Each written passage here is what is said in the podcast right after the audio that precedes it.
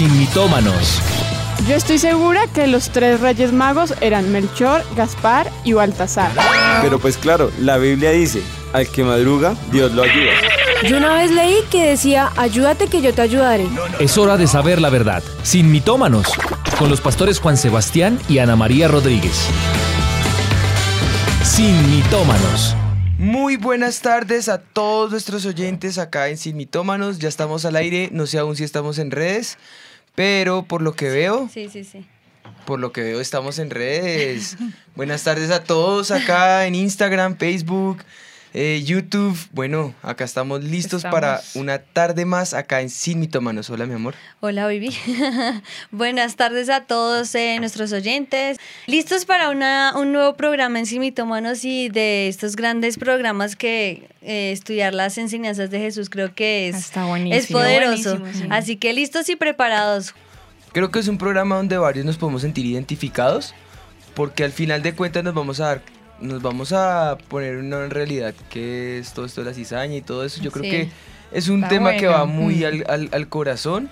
Eh, por lo general la tendencia es, ay, sí ve, para ese cizañero. Pues vamos a ver si ver. caemos dentro de ese rol de cizañeros. Es verdad. Terminan después ellos los cizañeros. Terminamos después siendo todos cizañeros. Entonces, eh, bueno, pues, ¿qué les parece si empezamos en materia?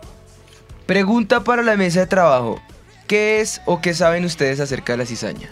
Paula dice todo aquello que está puesto por Dios que de alguna manera Él no la quita. Permita que esté en mi camino para empujarme a mi destino. Es necesario que esté. María Parada dice, para mí las cizañas son aquellas cosas y personas que nos roban la bendición. Rodolfo dice, es la gente que no ama a Dios y está infiltrada en la iglesia. Ana Cecilia dice, para mí la cizaña, ella está en Costa Rica, es una planta que crece al lado de otra planta, pero en mi vida personal son personas que están a nuestro alrededor, que no te dejan crecer, ni andas con ellas porque son tóxicas para mi vida. Es lo que opina ella. Pues bueno, no estamos lejos de la realidad, ¿no?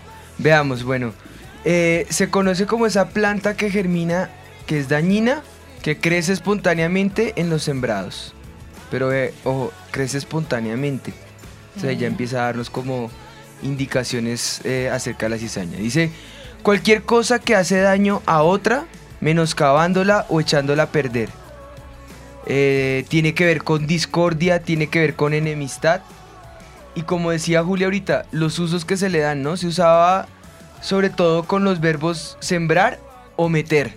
Y en este caso, siempre anda metiendo cizaña para ver si nos empadamos. Es un término que se usa muy común para emplear eh, esa cizaña que se, que se siembra o que se mete.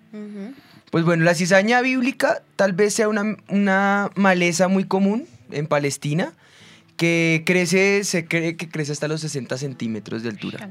Alta. Eh, lo curioso es precisamente eso cuando les decía acá que, que, que es espontánea. O sea, nadie la siembra nunca. No, no, no es que la siembren. Sí, Fíjate que sí es, en sus primeras etapas de crecimiento no se distingue del, del vocablo. De- eh, o sea, esa, esa- esa- esa cizaña no se distingue como, como una cizaña. Pero sí fue, sí fue sembrada. Ya vamos a ver qué fue sembrada. bueno. Pero bueno, en sus primeras etapas de crecimiento no se distingue del trigo.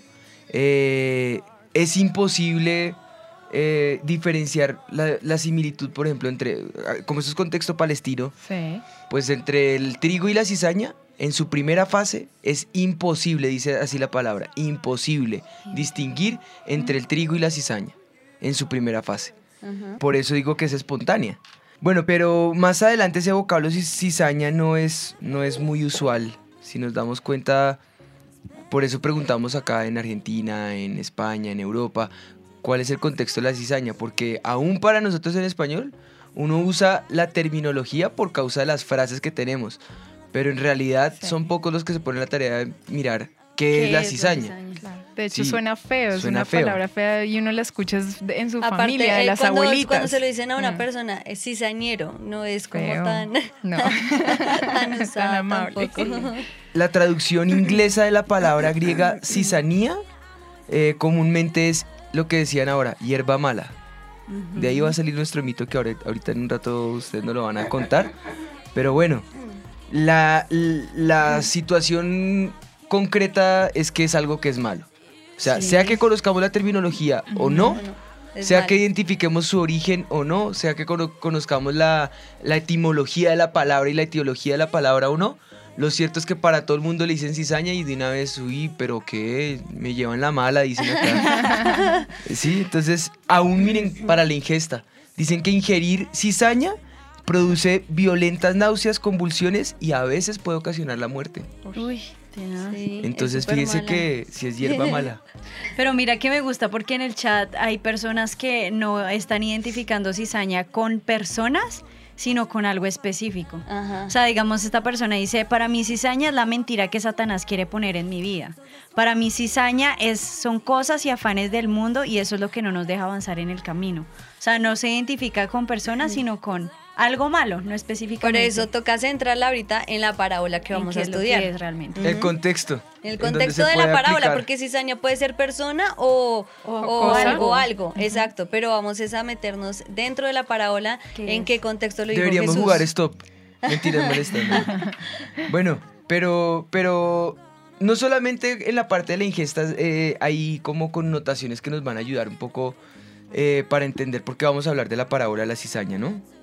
Eh, lo cierto es que sí, en esa primera fase pues no se identifica alguna diferencia, pero ello no es eh, constante, ¿no? Entonces, pues bueno, ya vemos, no es para el consumo huma- humano, no es fácil de identificar en su primera etapa.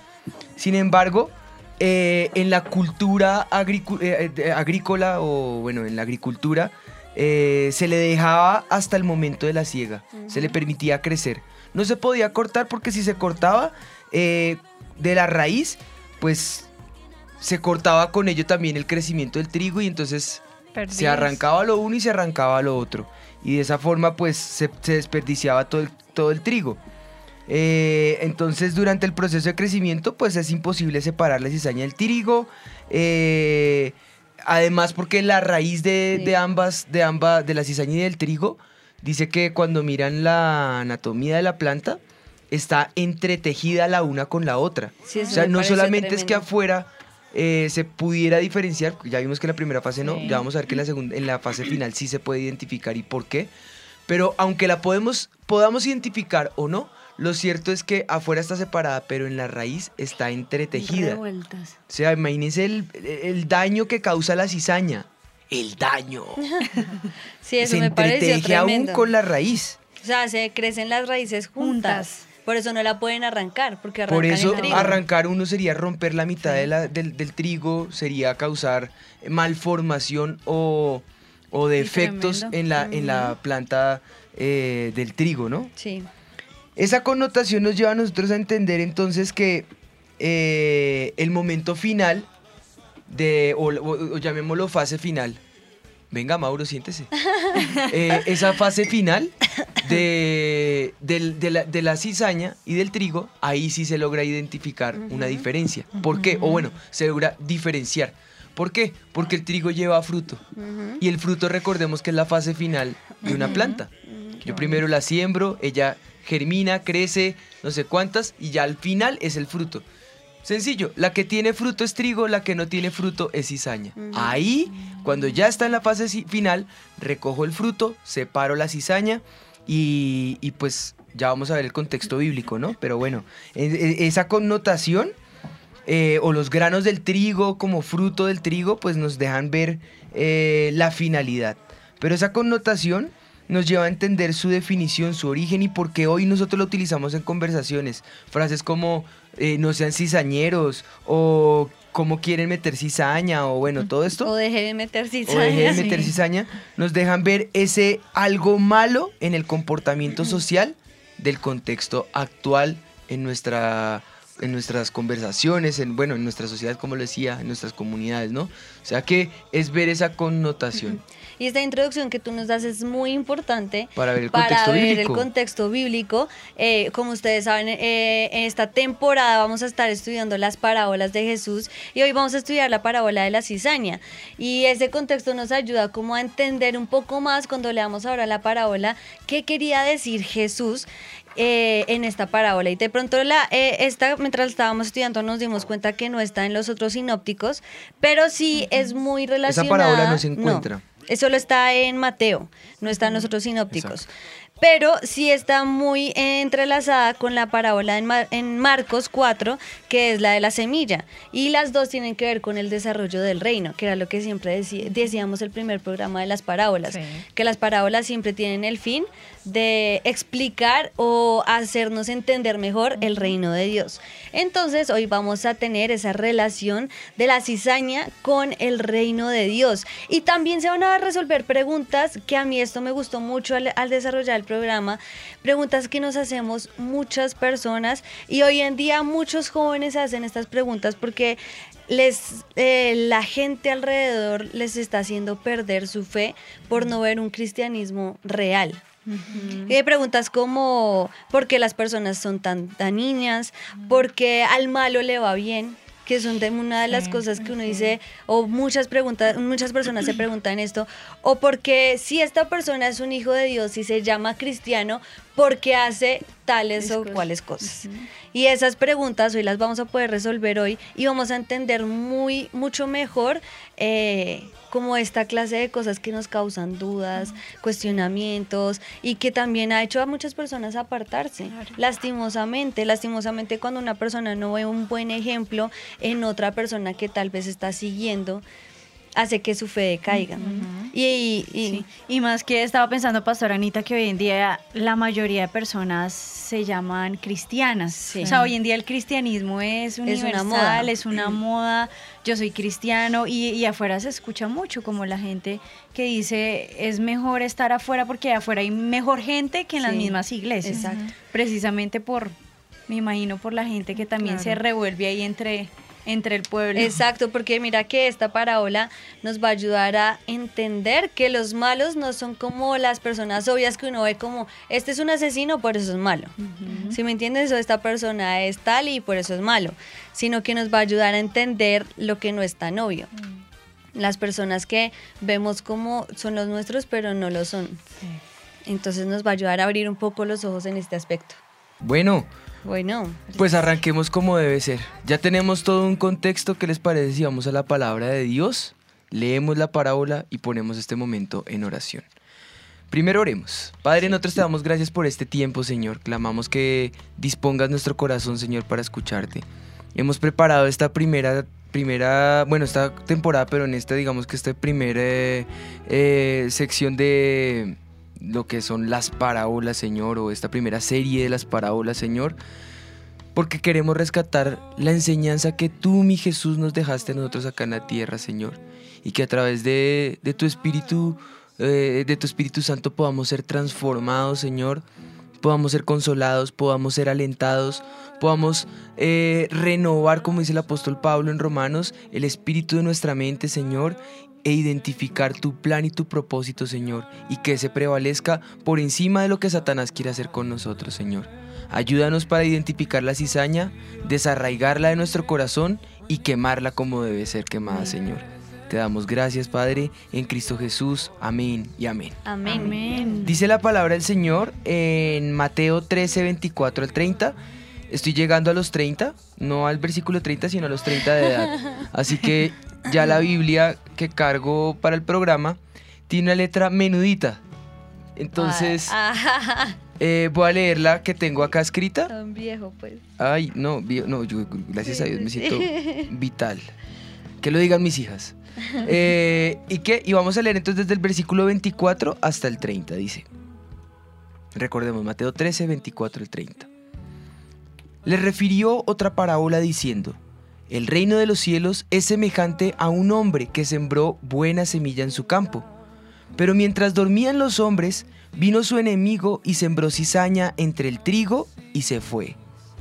Y cuando salió la hierba y dio fruto, entonces apareció también la cizaña. Vinieron entonces los siervos del padre de familia y le dijeron, Señor, ¿no sembraste buena semilla en tu campo? ¿De dónde pues tienes cizaña? Él les dijo, un enemigo ha hecho esto. Y los siervos le dijeron, ¿quieres pues que vayamos y lo arranquemos? Él les dijo, no, no sea que al arrancar la cizaña arranquéis también con ella el trigo. Dejad crecer juntamente lo uno y lo otro hasta la siega. Y al tiempo de la siega, yo diré a los segadores, recoged primero la cesaña, atadla en manojos para quemarla, pero recoged el trigo en mi granero. Amén y amén. Amén. Pues bueno, con esto yo creo que podemos ver el trasfondo cultural, alguna similitud al contexto eh, bíblico y acercarnos a la parábola y decir cuál es entonces nuestro El mito del día.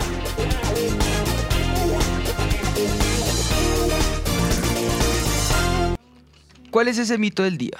El mito del día, una frase muy famosa que hemos escuchado y es hierba mala nunca muere. Ajá. ¿Creen en esa frase? Hierba mala nunca muere. Depende del contexto, sí. Es un refrán Es que hay gente popular, tan mala uno ve con que uno quiere, sí. como decíamos, fácil juzgar, uy, es que es mucho cizañero, ¿no? Y uno quiere que perezca de una y que sea quemado y que Pero sea sí, amarrado ¿no? como manojo. y. Exactamente. Entonces, como que esa frustración de, de no tener la venganza de manera inmediata a- según los juicios de los hombres, sino ver la venganza de Dios que, que es demorada, Sí. tardía, todo un proceso. Entonces, como que genera esa hierba mala nunca muere, ¿no? Sí. O como decías, Pastor Anita, de que uno se pregunta por qué si esa persona no tiene temor de Dios y hace esto, esto, esto y, y le va bien, o ahí sigue. Hierba mala nunca Bueno, muere. miremos qué dice la gente en la calle sobre este mito del día. ¿Qué piensan del dicho hierba mala nunca muere? ¿Cierto? ¿Sí o no? ¿Y por qué? No sé, porque digamos hay gente que sí es mala, digamos, no sé, los empiezan, o sea, es como si el karma nunca les afectara a ellos. Pues si lo miramos desde el lado botánico, pues sí. Pero en el caso de las personas, yo digo que sí, no. O sea, yo una vez en Ibagué tuve dos amigos, uno era bien, el otro era una porquería. Y estuvieron en una riña del barrio, po- o sea, se cruzaron en la riña los dos y el que murió fue el bueno y el malo siguió bien. Entonces, La hierba, sea mala sea buena, tarde o temprano se muere. O sea, yo pienso como que, no sé, toda la hierba que existió hace mil años ya debe estar muerta, ya debió haber sido renovada, no sé. ¿Qué piensan del dicho hierba mala nunca muere? ¿Creen que es cierto o no? Pues si la persona es mala, la verdad tiene como siete vidas y nunca muere. Sí, la verdad. Pues que sí, a veces tiene, tiene como, como su relación, porque no sé, por alguna razón hay gente que por más que se porte mal, tiene malas actitudes, no sé por qué razón, algo biológico, algo espiritual, algo no sé acá en la tierra que duran. En cambio la gente buena sí se va. ¿Ustedes saben qué es cizaña? Eh, sí, o sea, como los chismes, corren lado a otro lado. ¿Ustedes saben qué es cizaña? Meter chismoso, ser chismoso. Sí, ser chismoso. O de pronto es como dar un punto de vista de algo para que no se logre cierta circunstancia o cierta cosa que vaya a pasar. Como hacer algo con mala intención. Seguiría a esa persona que está bien en el grupo y empieza a hablar mal de todo el mundo. Y empieza a generar el mal ambiente y empieza a generarlo en todo el mundo, haciendo que todas las personas pues terminen mal. Cochino El chisme. cochino chisme. ¿Lo han visto en algún momento o han sido víctima de ella? Sí. Sí, la verdad, sí, en el trabajo se ve mucho eso en ese tema de, del grupo. Si lo pongo en un ejemplo, trabajé en un mercado chino donde solo había mujeres y el tema era fuerte, muy, muy fuerte.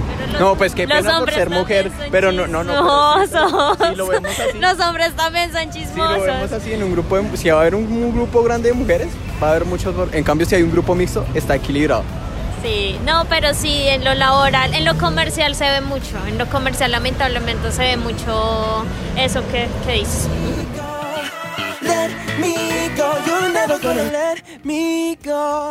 ¿Qué tal De estas acuerdo, respuestas? de acuerdo, muy las chismosas son ellas. Sí, No, ¿cómo señor. no? Los No, hombres son ¿qué opinan allá, señores? ¿Sí o no? Que pasa es que uno lo hace como un poquito más como frentero, ya las mujeres somos como, pero los hombres allá ahí donde los ven se la pasan ahí hablando. Ajá, sí, sí, sí. No pueden decir que no porque también son súper chismosos. Todo el mundo decía chisme, ¿no? Cizaña chisme. Entonces yo hacía pregunta por preguntar. Ahora va a tocar la pregunta cizañera. Solo por hoy. Bueno, eh, según la parábola que estabas leyendo tú ahorita en, en Mateo, si era Mateo, sí, Mateo 13, el, ¿quién es el que siembra la cizaña? En el campo del- de, este señor, del, del dueño del, del lugar. Satán. El enemigo, o sea, su enemigo. Satán. Siempre va a ser siempre. ¡Ay, baby! Alguien dijo que la religiosidad es cizaña también, por ahí escribieron eso. Satán, Satán. No, según la parábola. El enemigo, o sea, siempre es alguien que, que nos quiere hacer Sí, daño, ajá. que no está de acuerdo con cosas o que ve que te va bien, porque está sembrando trigo, o sea que va a tener una gran Fruto. cosecha. Y para que esa persona no Como tuviera la cosecha, de, sembró la de las cizaña. preguntas en la calle, el, el siete vidas. el que, sí, el gato toca decirle. Entonces, eh, bueno, ¿quién es el que siembra la cizaña? El enemigo. Y cuando lo hace, según la parábola y según lo que acabamos de ver en la introducción, no se dan cuenta al día siguiente. No es que siembra la, la cizaña y ya se dieron cuenta, no porque como no se puede diferenciar, sino que dijeron, ah, bueno, fue que ya se dieron cuenta que el enemigo fue y sembró la cizaña y dijeron inmediatamente, arranquémosla. Y el, el sembrador les dice, no porque dañan la, la- el, trigo también, sino que hay que esperarse hasta el final. Y como dijo una de las oyentes, que me encantó mucho el comentario que hizo, que el fruto, del, los dos dan fruto, pero el fruto del trigo es diferente al fruto de, la cizaña. Y ahí es cuando pueden diferenciar estas dos hierbas. Ahí es cuando al final entonces pueden quitar la cizaña para salvar el trigo. Y yo creo que esto nos ayuda mucho a entender Mateo 7:20 que dice, por sus frutos lo con- los conoceréis. O sea, al final... Todos podemos nacer en el mismo lugar, en la misma iglesia, ser fieles, creyentes, pero al final, ¿qué es lo que nos diferencia? Nuestros fruto. frutos. Nuestros frutos es lo que nos diferencia. Y me impresionó, mucho- me impresionó mucho que era como tan mal eh, el momento de, de la cizaña en esa época, del, de sembrarle cizaña en los campos, que hasta a los romanos les tocó crear leyes en contra de los que hacían, eh, de los que hacían eso, de los que dañaban los cultivos. Se volvió un crimen. Se volvió un crimen para, para ellos sembrar la cizaña porque era muy malo porque dañaba todos los cultivos. Pero me impresiona mucho que solo hasta la ciega se puede ver esa, esa diferencia. Entonces vamos a hacer como un cuadro comparativo de quién es quién, porque eh, más adelante Jesús lo explica, versículos más adelante Jesús lo explica. Él dice, el que siembra la buena semilla, ¿quién es? El Hijo El- del el- Hombre, el o Hijo del sea, Hombre, Jesús. Jesús.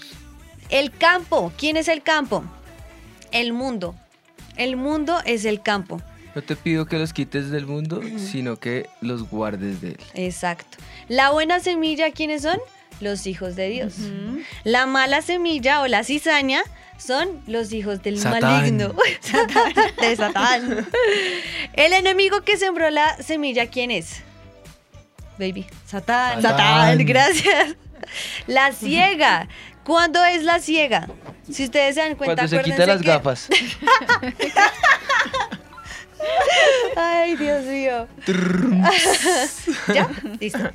La ciega. ¿Cuándo va a ser la ciega? Porque acuérdense que las parábolas era para demostrar el reino de Dios. O sea, ahorita todos estamos siendo sembrados. Ya, ya casi todo va a llegar Mauro. El Cuando fin del mundo, exacto. Cuando sea el Cuando fin del mundo es la Con ciega. Es lo que dijo Jesús. Y termina diciendo quiénes son los segadores, o sea, los que apartan la cizaña del trigo, los ángeles. es lo que explica Jesús más adelante. Entonces, así podemos entender un poco más esta parábola. Algo importante de angeliología. Ángel viene la palabra mensajero, ¿no? Entonces puede ser un pastor, puede ser un mensajero de parte de Dios o puede ser un ángel eh, de los que conocemos como ángeles eh, según la palabra de Dios. Eh, sea lo que sea, es alguien que se encarga de separar y de hacer lo que el Señor Jesús le diga que haga respecto a la cizaña y el trigo. En este caso, ¿no? Y en este caso también para aclarar a los oyentes, la cizaña no es algo como murmuración, chisme, sino la cizaña en este caso son personas. En el caso de esta parábola, O sea, sí es una persona. sí es una persona. Ahora, si nosotros no nos venimos a nuestro contexto actual, va a ser muy difícil que podamos encontrar ciertos elementos similares dentro del área agrícola y dentro del área gubernamental o comercial. Y quiero mencionar algunas similitudes. Nunca faltan personas que buscan aprovecharse de otras, ¿no? Por ejemplo. Sí. O sea para ganancia personal o para expresar envidia por las posesiones que otros tienen o simplemente por falta de carácter moral. Surgen preguntas que de pronto nos ayudan a entender ese tipo de cizañas. Por ejemplo, ¿qué decir de comerciantes que cometen atracos contra personas de ingresos tal vez muy limitados o escasos recursos, cobrándoles aún más de lo estipulado. ¿O qué de los, de, la, de los burócratas gubernamentales que se aprovechan de sus puestos para sacar plata, tiempo eh, y que ambos son preciosos a los que tienen más, eh, no tienen más remedio que cumplir las exigencias del sistema o del poder que ellos imponen. Eso es un contexto general, yo no estoy hablando de un lugar específico, estoy hablando de una generalidad. Eh, lo pueden mirar históricamente, lo pueden mirar tradicionalmente, lo pueden mirar gubernamentalmente, lo pueden mirar eh, empresarialmente, lo pueden mirar eh, organizacionalmente, en el contexto que quieran. Vamos a encontrar este tipo de, de burocracias, este tipo de, de, círculos cerrados eh, como favoritismos. Entonces, pues de pronto analizar un poco todo eso nos puede ayudar a- a mirar eso. O peor aún, ¿cómo nos sentimos nosotros, eh, digamos, un nivel de, de defraudados? No sé, de cómo se diría eso, de, defrauda- Decepción. Decepción. Frustración. Frustración, fracaso. Por aquellos que considerábamos que eran de los nuestros, aquellos que decían seguir a Jesús, pero que en el corazón y en el fruto, como decíamos ahora, demuestran todo lo contrario. ¿Qué decir de esos contextos, no?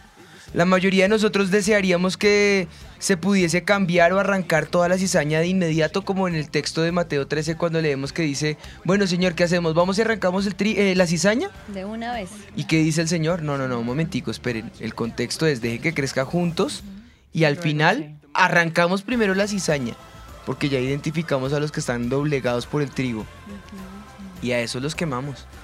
Pero, pero ese proceso de esperar, lamentablemente no, eh, no sé, nos genera a nosotros enfado, frustración, fracaso, eh, sentimiento de que Dios se ha alejado y se ha olvidado de nosotros, sentimiento de que para Dios nuestras, eh, nuestras cargas y nuestros dolores son lo último en su lista de prioridades y, fácil criticar y juzgar y señalar al Señor. Pero no vemos que hay todo un contexto analógico acá en, en- en la misma parábola, en el que hay un proceso, en el que hay un porqué, en el que hay un para qué, en el que hay un cuándo, en el que hay un cómo. Y eso a veces al ser humano, en su sistema de conocimiento, en su raciocinio, es un poco difícil de comprender. Así que, en palabras eh, castellanas, muchachos, eh, oyentes, todos los que estamos acá conectados, tengamos paciencia. Que a su tiempo, a su tiempo el Señor hará justicia. Entonces, eh, eh, no nos sintamos frustrados. Esta parábola ciertamente aclara que la maldad es cometida por, por personas de mala voluntad, pero que solamente hasta el final de la siega se podrá quitar de, de en medio del trigo esa cizaña o esa maldad. Entonces ahora nosotros tenemos que empezar a analizar quiénes somos. Hagámonos esa pregunta en medio del campo nosotros quiénes somos. Entender como humanos nuestra debilidad y nuestra dependencia absoluta al sembrador, yo creo que va a ser nuestro éxito que garantice ese fruto permanente al momento de crecer, ¿no? Y mira lo que dice la primera carta de Corintios en el capítulo 10, el versículo 12, dice, así que el que piensa estar firme, mire que no caiga. No nos anticipemos a señalar, no nos anticipemos a juzgar porque no y sea que nosotros con este dedo índice señalemos, pero con el resto de la mano tengamos tres enemigos contra nosotros y uno que señale al cielo. Y uno que le haga ver a Dios la realidad de quiénes somos nosotros. ¿Qué tal que el cizañero seamos nosotros? Entonces yo creo que ahora los seguidores de Jesús en su momento eh, tuvieron ese mismo de, eh, sentido de afectación por el juzgar a los demás, condenando a otros con facilidad para, eh, porque ellos eran eh, los que estaban siendo rodeados por este contexto, ¿no? Pero para ellos eh, es que precisamente mi Jesús hace estas palabras y las siembra en el corazón de ellos para que no olviden que no podemos anticiparnos a juzgar y al señalar, sino que entendamos cuál fue el propósito por el cual mi Jesús vino al mundo. Y lo dice claramente en Lucas capítulo 5 en el versículo 31, dice, los que están sanos no tienen necesidad de médico, sino los enfermos, pues yo no he venido a llamar a justo, a justos, sino a pecadores al arrepentimiento. Entendamos que mi Jesús vino para salvar lo que estaba perdido, para sanar al perniquebrado, para restaurar al que estaba caído, para alimentar al que estaba hambriento y para manifestar el reino de los cielos se ha acercado a vosotros. Bueno, Juli y Dani nos enriquecen con su maravilloso conocimiento en esta tan esperada sección. El Aret. Cuéntenos un poquito de ese contexto, Juli. Eh, ¿Cómo nosotros podemos aplicar esto eh, con una realidad científica Bueno, a todos les vamos a hablar de las personas tóxicas y me llamó mucho la atención que en los, las definiciones al inicio Toxic del people. programa muchos decían son personas tóxicas. Entonces pues iban por ahí, pero curiosamente es un término ya psicológico de que denomina una persona con ciertas características y se las vamos a contar, pero a grandes rasgos son personas con mentalidad negativa, perjudiciales para ellas mismas, pero también para que todos aquellos que las rodean, eh, con emociones negativas, manipuladoras hacia los demás y pues provocan también este tipo de emociones en las que los rodean. Tienen unas características que les vamos a contar cómo identificarlas para que también ustedes pues puedan alejarse de ellas o saber cómo lidiar con ese tipo de personas. Y vamos con la primera que Dani nos va a contar. Número uno. La primera característica de las personas tóxicas es que son egocéntricas y egoístas. Y me gusta mucho porque el egocentrismo o el egoísmo, digamos, hay veces eh, no se sabe identificar bien o hay veces se sabe identificar muy bien, una de dos. Pero me gustaba porque en un muy bien. En un artículo decían, es muy fácil, si, en un- si una persona en una frase o en un comentario dice 5 a 10 veces la palabra yo, yo hago, yo hice, yo tuve, yo... Ahí fijo ustedes ya lo identifican. O sea, puede que la persona pase porque, ay no, yo soy lo más humilde, pero en todas sus conversaciones es, no, y es que cuando yo, Yo y es que cuando yo, y es que cuando yo es... Ahí ya saben que es una persona egocéntrica o egoísta. O bueno, también es fácil identificarlas porque pues como que caminan en una nube, como que nadie los toca. Diría mi madre que eh, es bien sabia. Mi mamita diría, sabe tanto que sabe a feo. Tal cual. Así que es una de las primeras características. Si no lo saben identificar muy bien, ya saben, pues ahí por sus Cuenten el yo. conver- Perdón, por sus conversaciones, si dice de 5 a 10 veces yo, ahí es una persona egoísta. Hmm, vamos a ver. Tal cual. Número dos. Bueno, la segunda, como lo dije al comienzo, son pesimistas y negativas. Eh, No ven el lado bueno de las cosas, no ven el vaso medio lleno, sino medio vacío siempre. ¿Y qué tiene que ver esto? Pues un lenguaje de queja constante, todo es queja, todo es el lado oscuro. Intensamente. Y se Tristeza. concentran. No, y no se concentran. ser. Tal cual. Y se concentran siempre. Tal cual.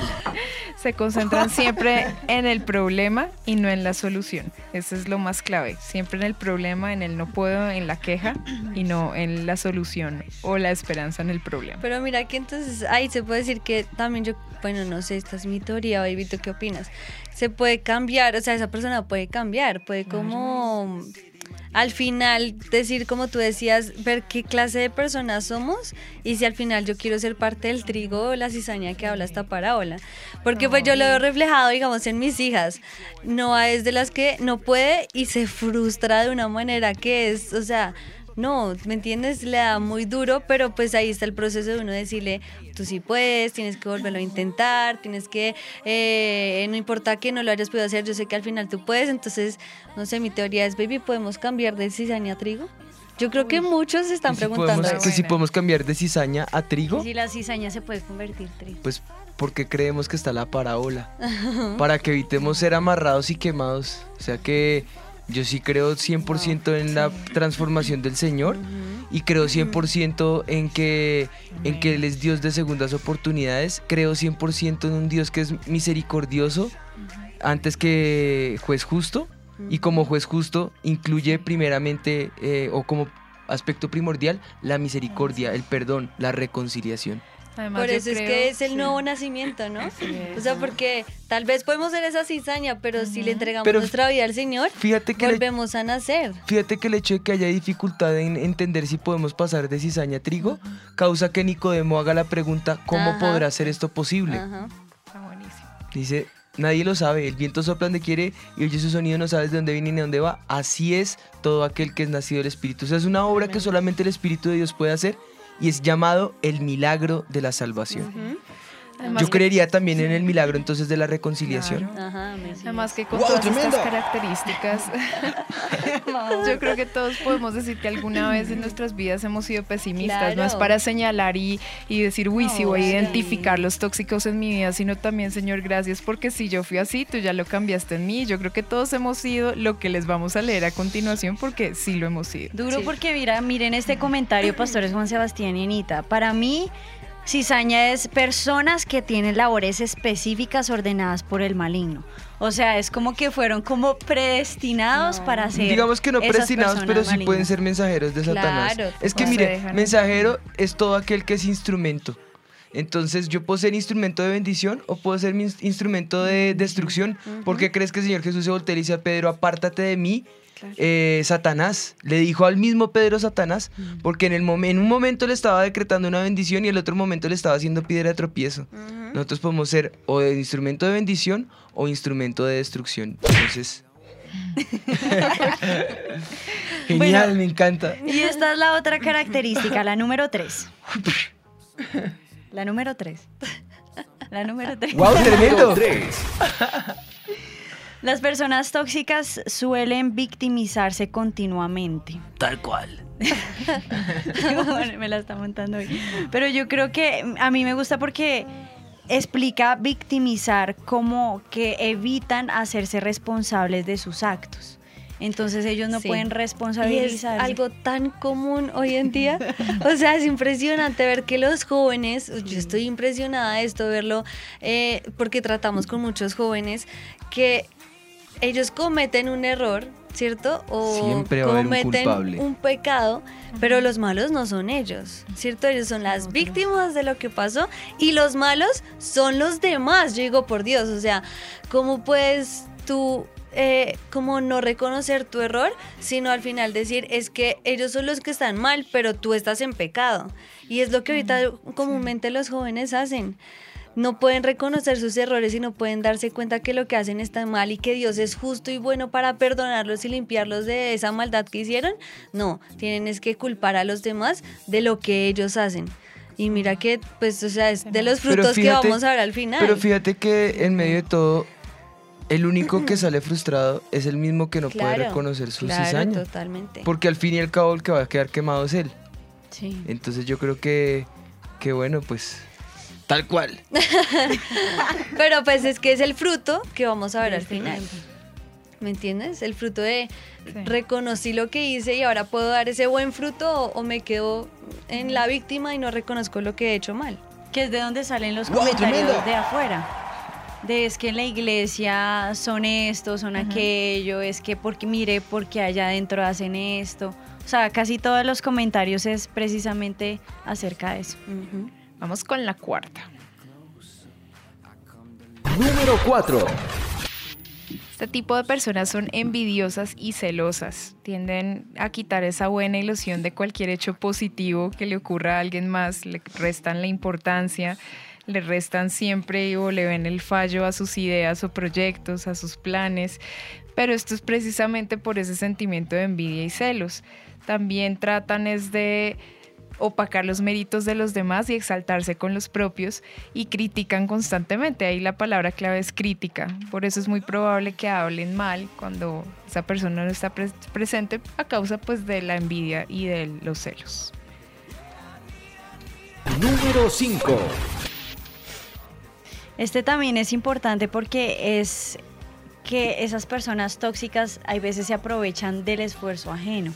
O sea, son personas que no les gusta hacer nada, no les gusta mover un dedo, pero cuando la labor es bien hecha, ahí sí salen a decir, ay, no, yo colaboré, yo trabajé. O peor aún, hice". toman el trabajo y lo presentan ellos. Como ellos, exactamente, pero son personas que también son catalogadas como tóxicas. Robarse el crédito. Exactamente.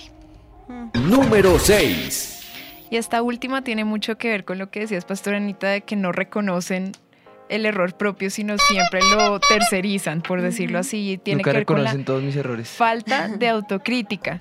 Entonces nunca se paran a analizar sus situaciones y los comportamientos que ellos mismos han provocado, por lo que no ven sus propios errores, si han actuado bien, sino que dicen las equivocaciones de lo que se ha provocado, lo tercerizan en las personas a continuación. Yo les tengo una pregunta, por aquí escriben desde Bogotá y dicen, pastores, para mí detrás de una cizaña siempre hay como un objetivo o una intención que es mala. Entonces cuando se siembra cizaña o se dice que una persona es cizañera, siempre como que tiene una intención detrás de esa cizaña, es hacer Claro. daño, es hablar mal de alguien, es hacer quedar mal a alguien. Y esta pregunta, esta persona me dice, ¿pasa lo mismo en el contexto bíblico? ¿En esa parábola la cizaña tiene algún propósito? Sí, claro. Eh, no me quiero adelantar algo que mi esposita va a mencionar en un rato, pero recuerden que ya desde el comienzo, mi esposita desde el comienzo nos dijo que la cizaña no creció, sino que fue sembrada. Entonces, yo creo que en esa analogía de fue sembrada es que podemos entender eh, eh, la mejor respuesta para, para esa pregunta. Pero pues como les dije, no me voy a anticipar. Ya ahorita en, el, en lo que queda de programa vamos a resolver esa inquietud. Si no, ténganla ahí con un asterisquito y, la, y la resolvemos al final. Pero, pero sí, ahorita ya vamos a hablar de eso. ¿Cómo tratar con estas personas, Dani? Es algo que todos se preguntan. Simplemente en un perfil psicológico lo que recomiendan es sí, marca tus límites, si sabes que te hace daño, pues aléjate. Eh, Obviamente no estamos en el contexto bíblico, ¿no? Sino Sí, simplemente en el de la ciencia, quiero aclarar, sino en el Sí. psicológico, sino todo aquello que perjudique ese bienestar emocional tuyo, si la relación es insostenible, apártate marcando límites, pues con todas estas características, pero aclaramos, esto es hablando ya psicológicamente, no bíblicamente, y, y pues estas son las seis características que caracterizan, valga la redundancia, a una persona tóxica. Aparte que la psicología siempre habla de que perjudica tu bienestar emocional. Entonces Claro. ellos dicen todo lo que perjudique tu bienestar emocional, Aléjalo. apártalo, Claro. ajá, apártalo de ti y no llegues a tener, digamos, como las actitudes similares, porque la psicología siempre habla que es mucho más fácil que se te pegue algo malo a que se te pegue algo bueno. Entonces por eso siempre tratan de decir, aleja a las personas tóxicas desde la psicología, ¿no? Y ya, hasta ahí se acabó nuestro top. Ya, ahí llegó la alegría. Bueno, pues bueno. Juli, ¿hay más? No, Ah, me son asustaron. seis puntos. Bien, bien. Sí. Bueno, Juli y Dani nos dieron ese contexto psicológico y bien dicen, pues ese es el aspecto psicológico. Ahora, resulta que muchos aspectos psicológicos surgen desde la claro. palabra de Dios. Entonces, pues, eh, tenemos cierta similitud cierta. En algunos aspectos nos diferenciamos. eh, tanto que por eso hay carreras de psicología pastoral. Porque es tomar el fundamento de la pastoral e integrarlos con la psicología y poder dar una, una respuesta acertada. Pero siempre el fundamento va a ser la palabra de Dios, siempre. Eh, pues bueno, eh, ese conocimiento de la parte psicológica de las personas tóxicas y también la influencia que pueden tener sobre los que nos rodean, ¿no? Pero la pregunta es, ¿cómo reaccionar nosotros? Y aquí viene una respuesta anticipada. eh, y es, no debemos desanimarnos ni entristecernos. Debemos ser pacientes, debemos comprender, debemos usar en este aspecto de la tolerancia, pero de la tolerancia con amor, porque no se trata de tolerar de convivamos y yo listo, yo te tolero, ya, tú allá y yo acá, no. Juntos pero no revueltos, no, no, no, no se trata de eso, se trata de, de la enseñanza que mi Jesús nos, nos dejó acá, Él dejó muy claro y nos dio el mejor ejemplo de amor y de paciencia. Él supo aguantar con todas las personas que lo rodeaban, con todos los contextos. Y aunque en esta tierra o en las circunstancias que estamos viviendo no comprendamos muchas cosas, nuestra esperanza y la enseñanza que no podemos olvidar es que la diferencia terminante entre los hijos que son hijos de Dios y los que no es determinada porque se va a evidenciar al final por lo que viene en el juicio final. Entonces, seamos pacientes, apelemos y aferrémonos a la venganza del Dios nuestro. Y esa venganza es todo un estudio que podríamos hacer en, Sin Mitómanos que no pienso resolver hoy. Pero, pero sí les, les anticipo que, que en esa venganza mi Señor Jesús sabe responder. Y no es que se vengue en los, en los términos de Avengers o de la venganza nuestra que queremos eh, como diría Juan y, y Jacobo, los Boanergers, que descienda el fuego del cielo y, los consuma a todos esos pecadores. No, no es la venganza que tal vez venga, pero lo cierto es que el Señor va a pelear por nuestra causa, nos va a defender y nos va a sacar en victoria. Ahora, mi pregunta es, ¿estarías dispuesto a esperar que esa victoria venga con la salvación de ese enemigo tuyo? Eso es parte del entender cuál es la venganza del Dios nuestro. Entonces, eh, en la medida en que nosotros podamos abrir nuestro corazón hacia el amor, hacia el perdón, hacia la reconciliación, en esa misma medida, el que va a salir avergonzado y vengado va a ser el que sembró esa cizaña, no la cizaña en sí. Ojalá que esa cizaña se vuelva trigo y no se desperdicie. Ojalá que esa cizaña cargue fruto, pero que al final de cuentas el, el cizañero original sea el que salga quemado, Ajá, Amén. Como diría eh, el chavo, con el rabo entre las piernas. Eh, entonces, bueno, nosotros tenemos que, que entender que em, por mucho que nos cueste ser comprensivos en cuanto a las personas que nos rodean, debemos ser mucho más compasivos, porque según todas las enseñanzas de mi Jesús respecto al perdón y las parábolas que rodean el perdón, entre más perdonemos, más somos perdonados. Entre más amemos, más somos amados. Entre más sembremos, más vamos a cosechar. Entre más demos, más vamos a recibir. Yo creo que ese es el mensaje central de eh, del en comprender y entender eh, lo que es convivir con la cizaña. De hecho, es, es la invitación cuando dice que crezcan juntos el trigo y la cizaña, es la invitación a convivir, la invitación a participar de, la, la invitación a, a friccionarnos con, la, la invitación a, a- a- eso, a, a estar eh, eh, en constante conflicto, roce, pero que pueda crecer junto, que tranquilos, que al final tenemos una esperanza y es que Él ha vencido al mundo.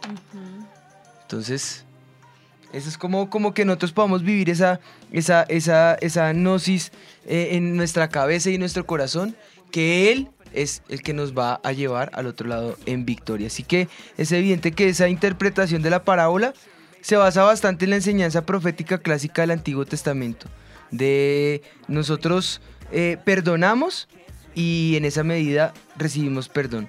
Y un medio de Jesús para enseñar el juicio venidero eh, es ese, el comprender que hay un proceso y que esto no es ya, que esto, esto es, es precisamente eso, es un proceso.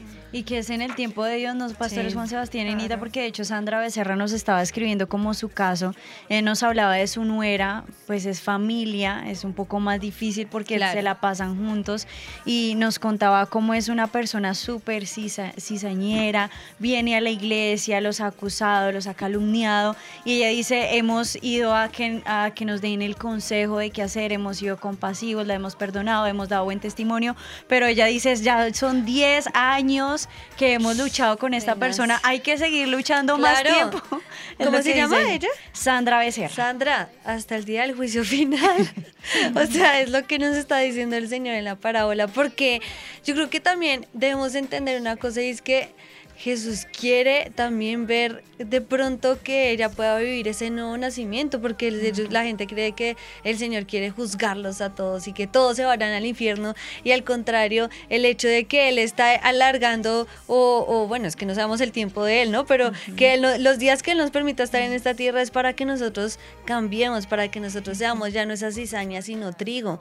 Entonces pueden pasar dos cosas, que se aguante hasta que sea el día del juicio final o que más bien ore por la salvación de ese cambio que el Señor puede dar en su vida. Y no es como que, ay, aguántese y ya. No, es, es comprender que eso es parte, de- por eso decía, del conocimiento del juicio final, porque no hay duda de que esto se centraba en anunciar un juicio venidero sobre los israelitas desobedientes. Pero ¿cuándo vendría ese juicio? Es que el cuándo no nos corresponde a nosotros Exacto. saberlo. Cuando el Señor les dice recibirán poder y con ese poder testificarán, la respuesta de los discípulos ¿cuál es? ¿Y restaurarás el templo en este tiempo? ¿El reino en este tiempo?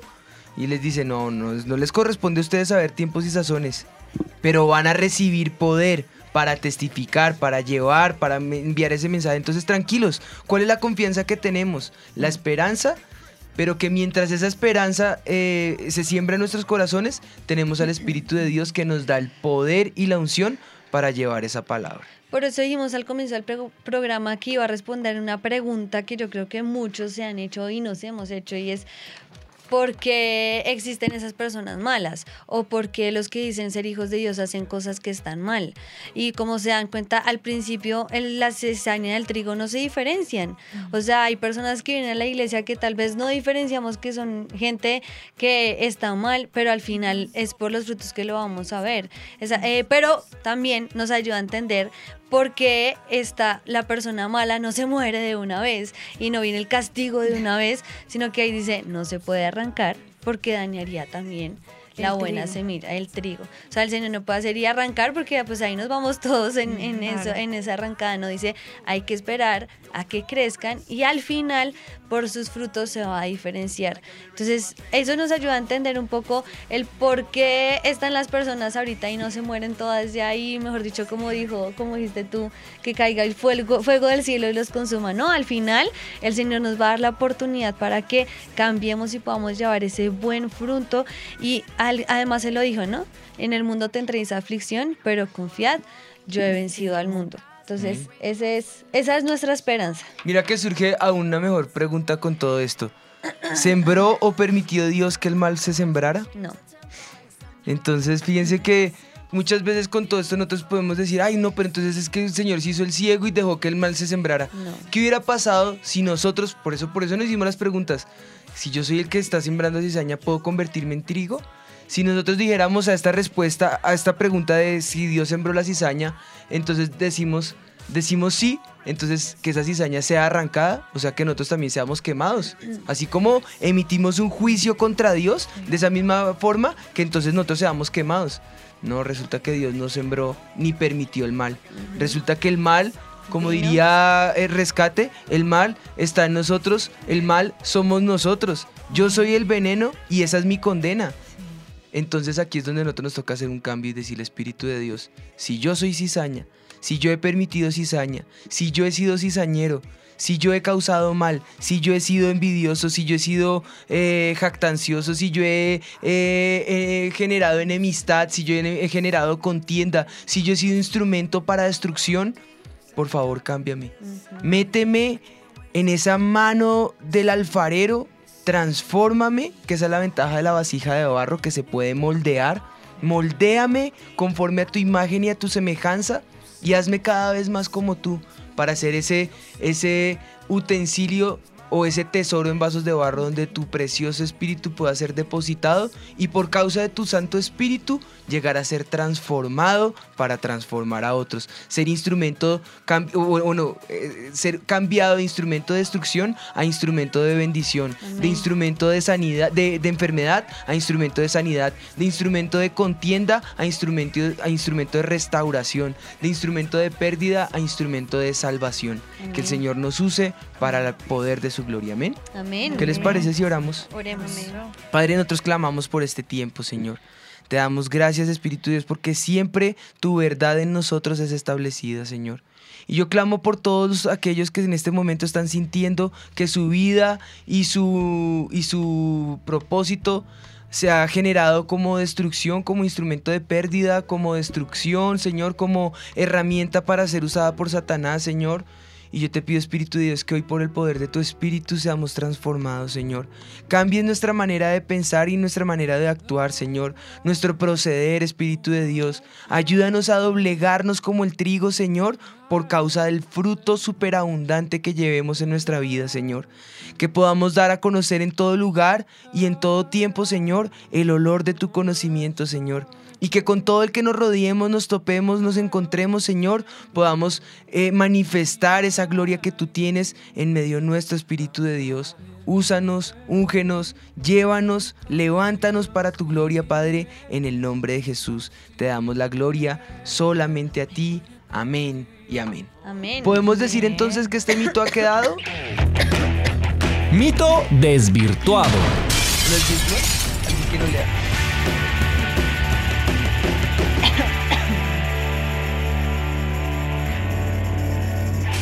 Pues pastores, hierba mala sí muere, porque Dios es justo y no nos debemos dejar influenciar por lo que hacen o no hacen los demás, como los pastores nos han enseñado durante todo este programa.